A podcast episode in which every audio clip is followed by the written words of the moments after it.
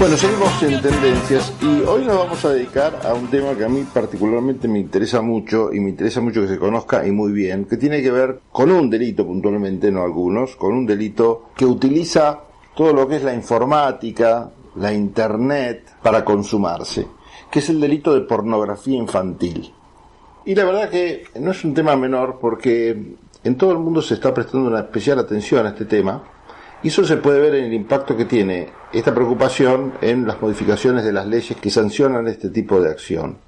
Y se trata cada vez de prevenir más este tipo de delito, no solo incrementando las penas para ciertos tipos de conducta que aparecen como actos preparatorios de este delito sexual, sino también la equiparación a la hora de sancionar de ciertos actos que no se separan de la, de la conducta. Puede ser ya no se considera si hubo o no contacto sexual, por ejemplo, en el caso de la pornografía infantil, la eliminación de términos como comportamientos distantes, eh, cuando el daño es, es efectivo, también se puede observar el endurecimiento de las modalidades de ejecución de la pena, es decir, qué pasa cuando al tipo se lo, se lo agarra a los pelos y se trata de excluir a propósito al delincuente sexual de ciertos institutos como la libertad condicional, la libertad asistida o cualquier otra modalidad de semi-libertad. Todo esto basado en un criterio que habla de la peligrosidad,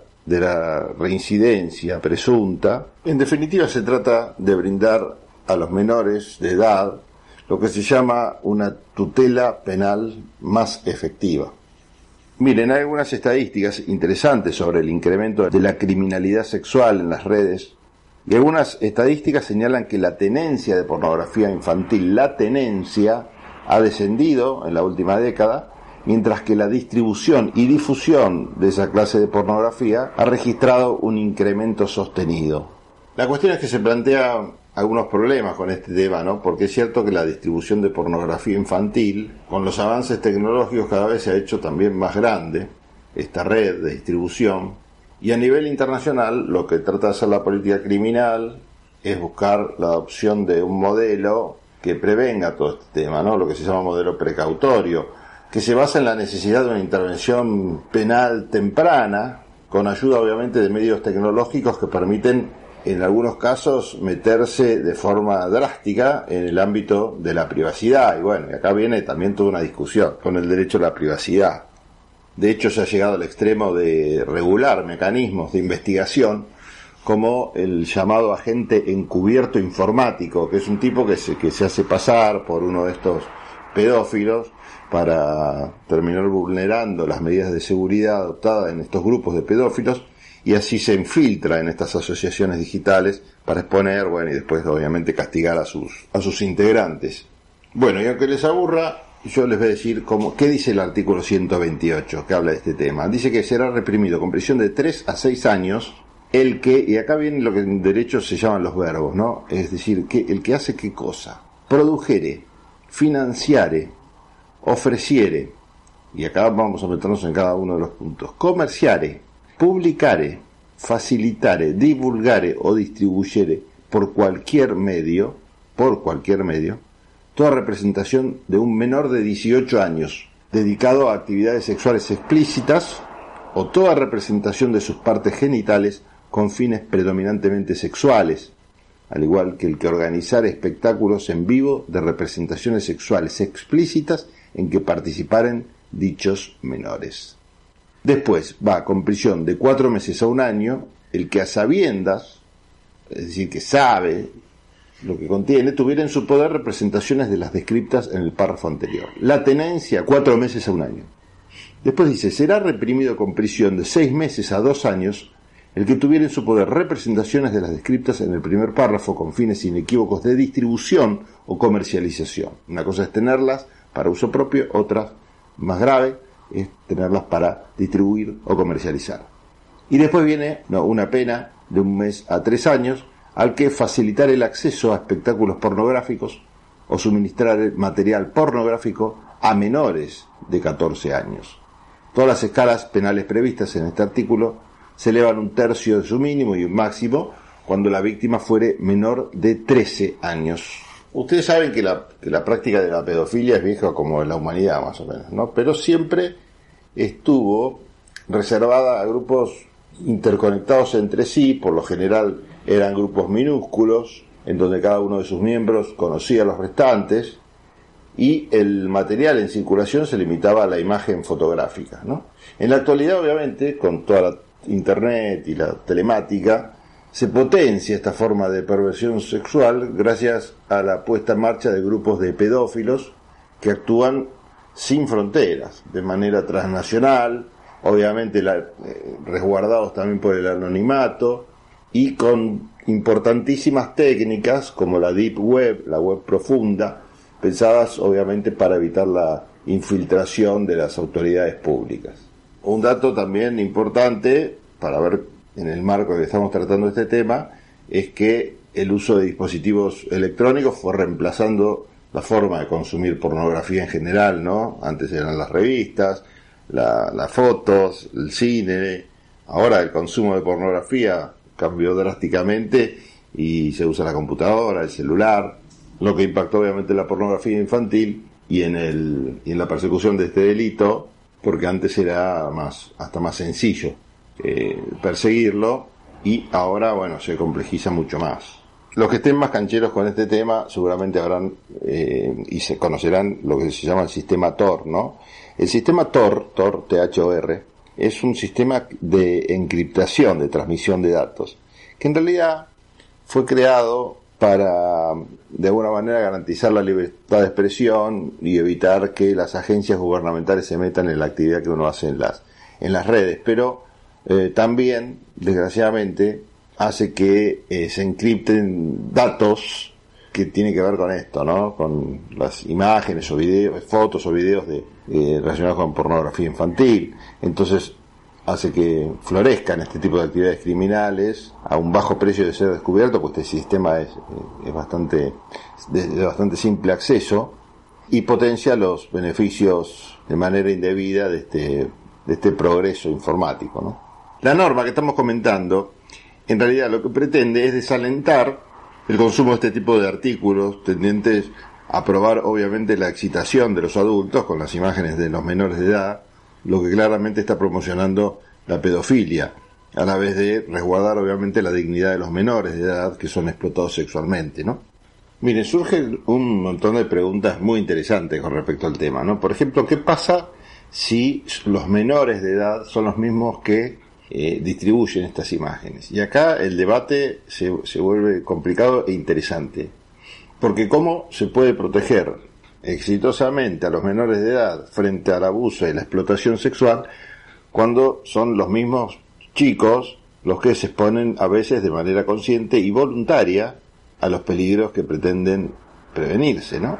Las propias víctimas menores de edad son las que producen a veces y distribuyen la pornografía infantil. Por ejemplo, al difundir un video donde aparecen dos menores de 17 años manteniendo relaciones sexuales o participando de competencias sexuales, o bien exhibiéndose desnudos y adaptando poses sexuales, imágenes que son enviadas a otros de su misma edad, y en todos esos casos se plantea como un serio desafío para todo lo que es la ley penal, ¿no? Porque si lo que se llama el objeto de tutela, que es la prevención de la explotación sexual de los menores, y son aquellos los que producen y distribuyen sus propias experiencias sexuales, deberían ser sancionados de la misma forma que son sancionados los tenedores de esas imágenes pornográficas, ¿no?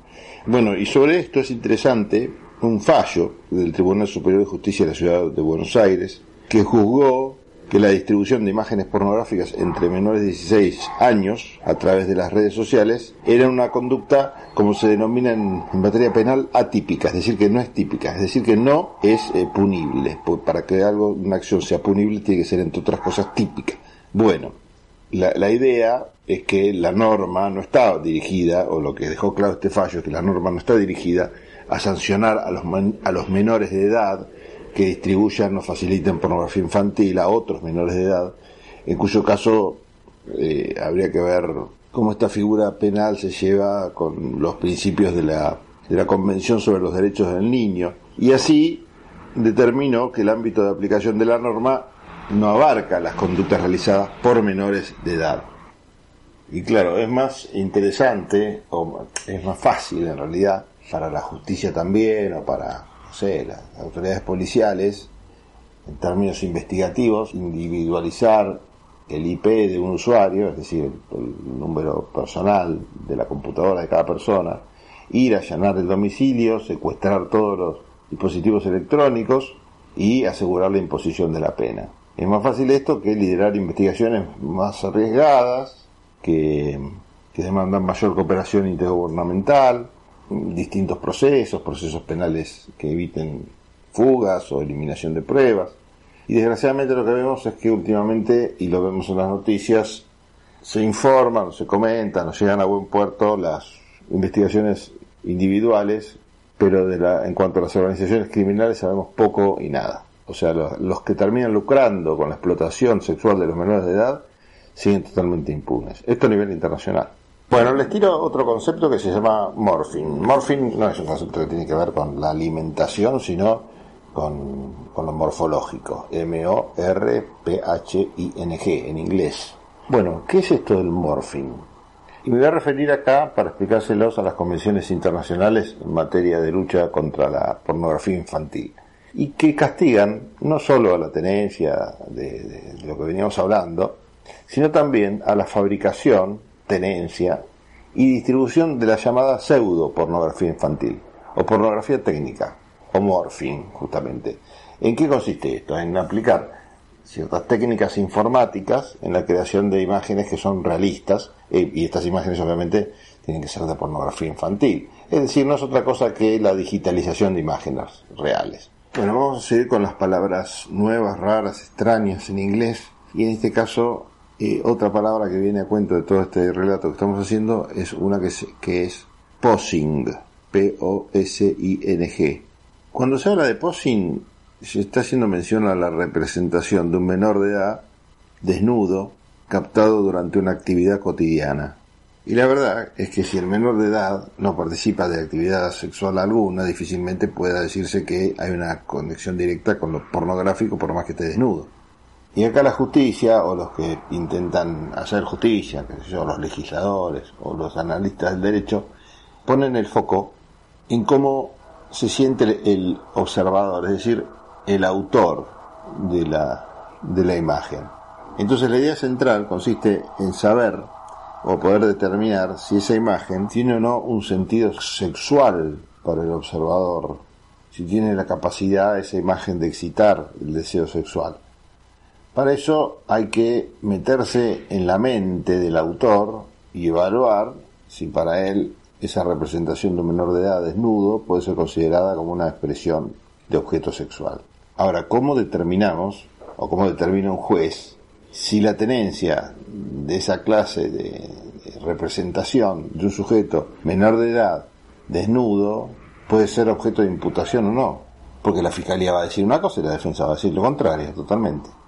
Acá es donde vienen los peritajes o informes psicológicos que permitirían este, meterse en escudriñar la personalidad sexual del acusado y sus tendencias sexuales hacia los menores de edad. Pero bueno, es muy complejo, muy complejo meterse en este tema del posing o, la actuación. Pero bueno, nos estamos yendo por algunos tecnicismos y, y, hay que tener claro que cualquier registro de los órganos sexuales de menores de 18 años queda abarcada por la norma penal. Eh, y esto se da también en la ley argentina. ¿Tiene que existir o no un acto sexual? Es otra de las grandes preguntas. Y si bien el mero registro fílmico de los órganos sexuales de los menores de edad no puede ser asimilada al concepto de relación sexual, porque es otra cosa, y un posing, como por ejemplo un chico masturbándose captado por una cámara en un lugar público, por ejemplo, no estaría teniendo esta, esta cualidad pornográfica, según los tecnicismos.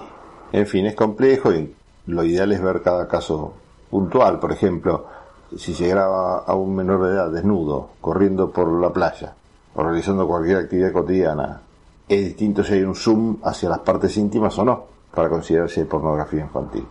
Era, estaba penado hasta el año 2008 con tres párrafos nada más.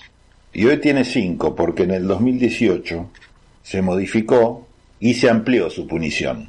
Con esta ampliación se definen todas las modalidades vinculadas a la pornografía infantil.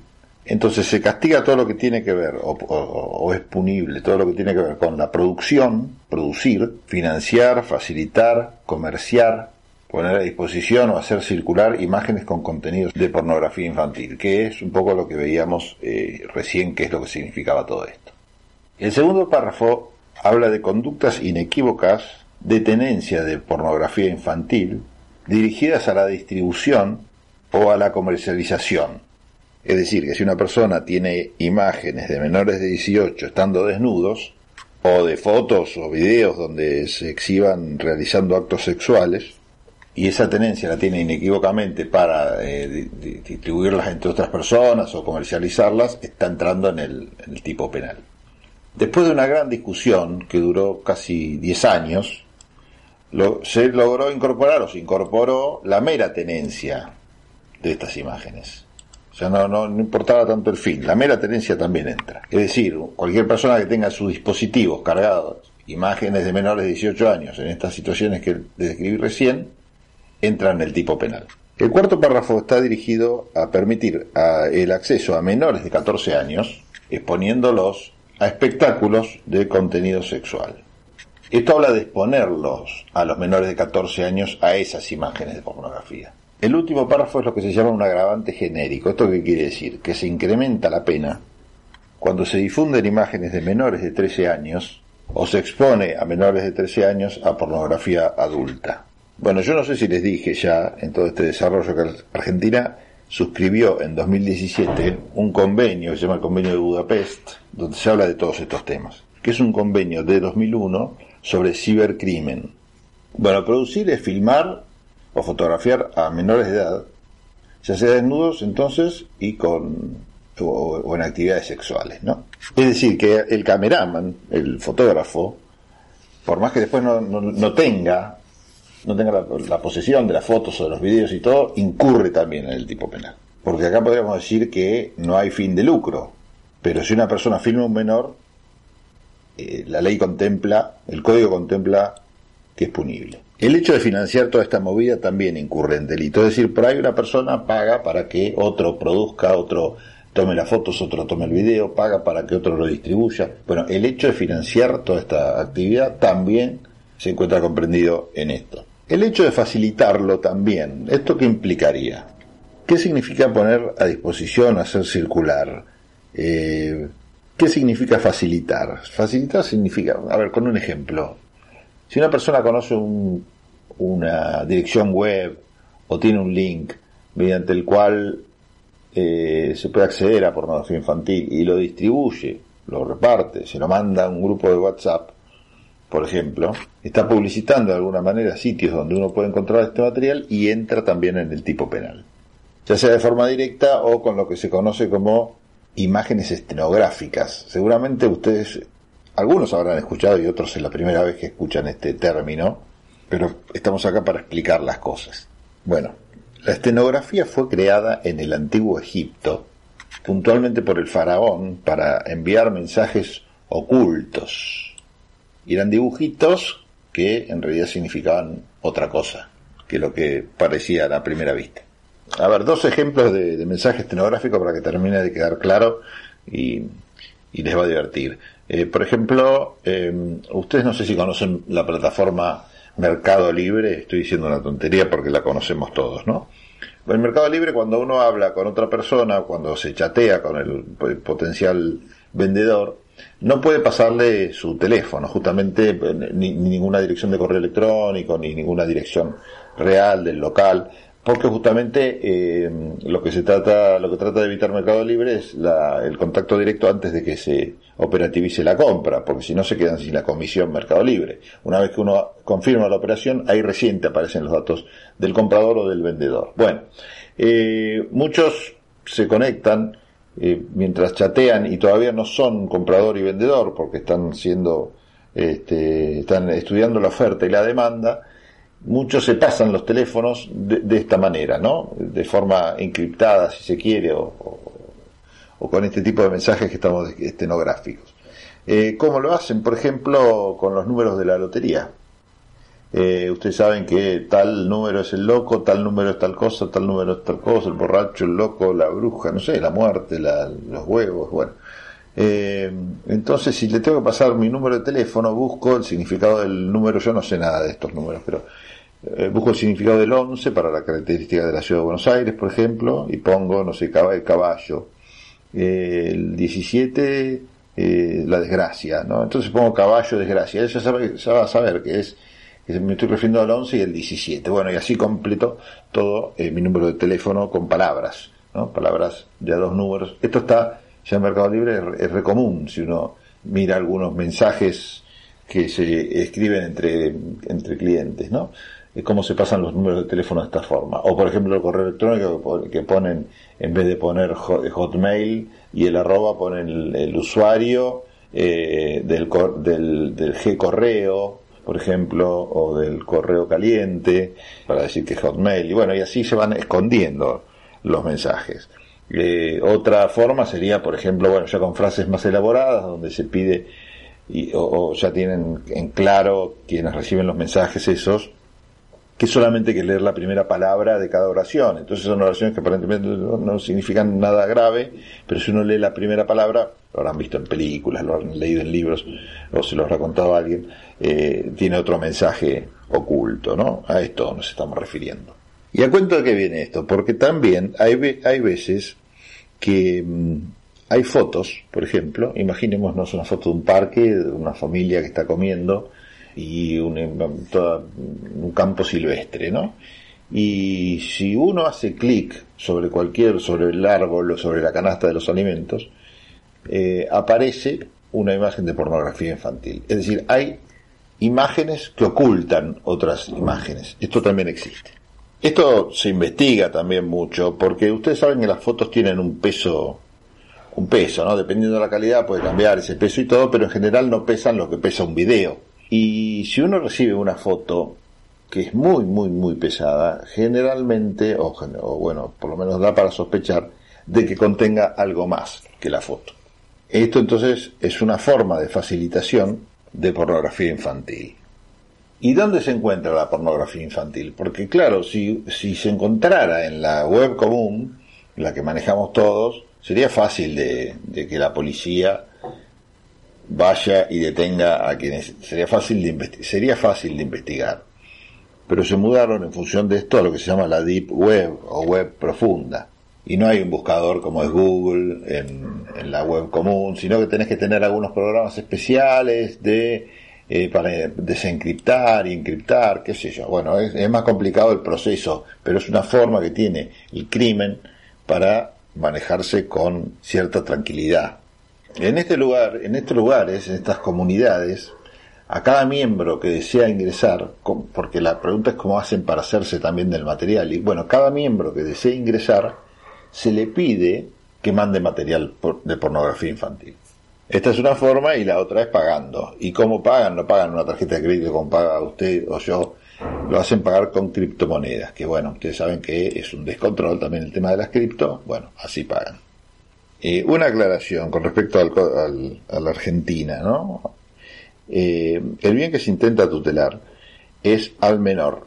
Entonces, lo que se castiga es cuando se difunden imágenes, fotos o vídeos de un menor. ¿Y por qué hago esta aclaración? Porque es distinto a lo que pasa en otros países con los dibujos o, o las imágenes electrónicas. Porque un dibujo implica que no ha existido un menor en esa actividad. Para atacar todos estos temas hay un sistema que se llama 24x7, que es de Interpol, que depende del convenio de cibercriminalidad de Budapest, que estaba comentando recién, que rastrea, aunque todos ustedes no lo puedan creer, en tiempo real, las 24 horas, los 7 días de la semana, en tiempo real toda la información que circula en Internet. Toda la información que circula en Internet está rastreada por Interpol. Todo lo que circula de un celular, una computadora, otra computadora, otro celular, está siendo rastreado por Interpol. Aunque ustedes no lo sepan, todas las imágenes que ustedes mandan de un celular, los mensajes y todo eso está todo rastreado. Obviamente no por personas, pues necesitas cuántos agentes para andar mirando todas las fotitos. Pero hay robots que identifican y bueno, están de tal forma programados que te identifican si una foto tiene tanto contenido, por ejemplo, de piel humana, entonces está indicando que habría potencialmente un desnudo, y así eh, muchísimas otras cosas puede detectar, como por ejemplo de acuerdo a los ángulos de la cara, el tamaño de los de las extremidades, esto todo vía robótica, ¿eh? Puede determinar si se trata de un chico o no. Después, claro, pasa una etapa donde es analizado por un humano para ver si realmente es lo que la máquina arrojó. Pero les cuento que no suelen equivocarse los robots. Por ende, si cualquier dispositivo que ustedes están usando descargó o envió pornografía infantil, Interpol se entera. Enseguida se sabe el número de IP, si es una computadora, o el número de email, como se llama, si es un celular. Y obviamente, fruto de esto, empieza una investigación sobre esa persona que mandó o, recibió esas imágenes. Pero bueno, usted no se agarre la cabeza todavía porque obviamente tiene que existir dolo, tiene que uno que saber que está haciendo este tipo de actividad, tiene que haber conocimiento y voluntad, que es la definición de dolo, porque si no, no se cumplen los requisitos para que se considere que delito, ¿no? Bueno, todo este tema obviamente genera muchos problemas, muchos problemas. Por ejemplo, ¿quién no tiene WhatsApp de los que está escuchando? Seguramente la mayoría de ustedes sí. ¿Y qué pasa cuando sí se diera la situación siguiente? Una persona desconocida, qué sé yo, les manda a ustedes una imagen de pornografía infantil por WhatsApp, ¿no? Bárbaro. Eh, depende de cómo tengas vos configurado, como tengan ustedes configurados el WhatsApp, esa imagen se puede abrir automáticamente o descargar, en realidad vamos a hacer, utilizar los términos como corresponde, se puede descargar automáticamente. Por más que usted no haya abierto esa imagen. Ese hecho hace que ustedes sin saberlo, pudieran ser investigados por la mera tenencia de material pornográfico infantil. ¿Ustedes se acuerdan que en una, antes de la pandemia circulaba un mensaje que se le pedía a la gente que, configuraba su, que configurara su WhatsApp diciendo que no permitieran que los agregaran a grupos personas que no formaban parte de sus contactos? Todo esto, bueno, es para evitar este tipo de cosas también. ¿Y saben por qué? Porque las redes de pornografía infantil muchas veces para difundir imágenes utilizan contactos de varias personas que no conocen, desconocidas, números al azar, entre los cuales puede estar, por ejemplo, usted. Entonces te meten en un grupo donde uno sí es el que le interesa la imagen y el resto son 100 tipos o 10 tipos que no tienen nada que ver con el tema. Entonces te meten en ese grupo y mandan la imagen a ese grupo. Esto se se lo llama escudos humanos, ¿no? Son estas personas que inocentemente son ingresadas a este tipo de, grupos para esconder a uno que realmente sí le interesa. Claro, la, justicia lo que hace es ver que, que esa imagen se distribuyó a 100 números de email distintos. En función de eso tiene que investigar a 100 personas. Y así el criminal gana tiempos, la, la investigación obviamente se diluye y no pasa nada. Un tema también que tiene que ver con esto, ¿no? Eh, y que explica por ahí por qué, por ejemplo, Facebook a veces baja las fotos o, saca las fotos o las publica pero como medio fuera de foco, Facebook, por referirme a una red social, de mm, eh, cuando una persona sube inocentemente, por ejemplo, la, foto de su hijo, su bebé, eh, desnudo, ¿no? Qué sé yo, una madre toda contenta que tuvo su hijo, le saca la foto desnudo después de su primer baño, cualquier cosa, un bebé estamos hablando. Bueno, eso automáticamente en general las, las redes sociales lo, lo bajan, ¿sí? Pues los, los, robots lo detectan. ¿Y cuál es el problema? El problema obviamente no es pensar en la madre esa que es una, que lo hizo de pedófila. El problema es que esas imágenes, si no fueran este, eliminadas, ¿sí?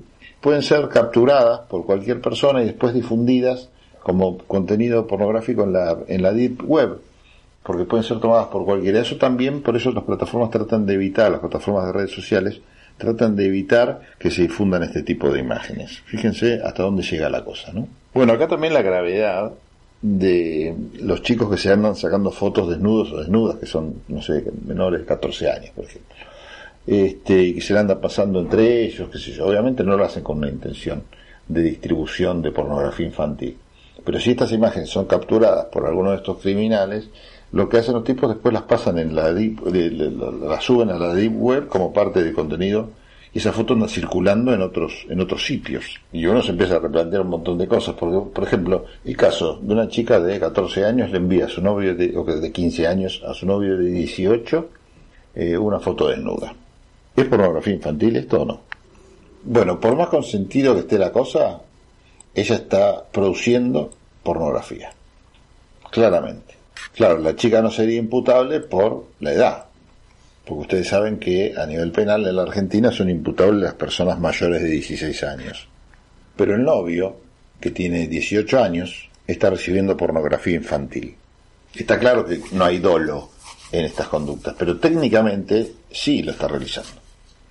Bueno, es un tema muy amplio, muy amplio que da para, para más charlas. Yo les prometo en el próximo programa que vamos a, a seguirla, porque me parece en serio sumamente interesante. Queda mucho por contar, muchas cosas que por ahí suenan, que por ahí suenan anécdotas, pero estamos hablando de un tema muy, pero muy grave y más grande de lo que uno supone en cuanto a la magnitud mundial todo esto. Es una red que maneja muchísima plata, es una red que cada vez tiene más tecnología para escaparse de la ley, pero es interesante esto, ¿no? Cómo los países se han organizado ya desde hace varios años, considerando que esto es una práctica muy peligrosa, muy peligrosa, y que cualquier fomento de este tipo de, de prácticas o cualquier ausencia en su persecución puede generar un desastre. Así que bueno, quisimos acercar el tema, esta parte 1 si se quiere, acá a tendencias. Bueno, en un rato continuamos.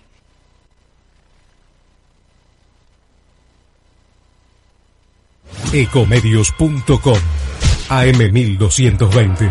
Estamos con vos.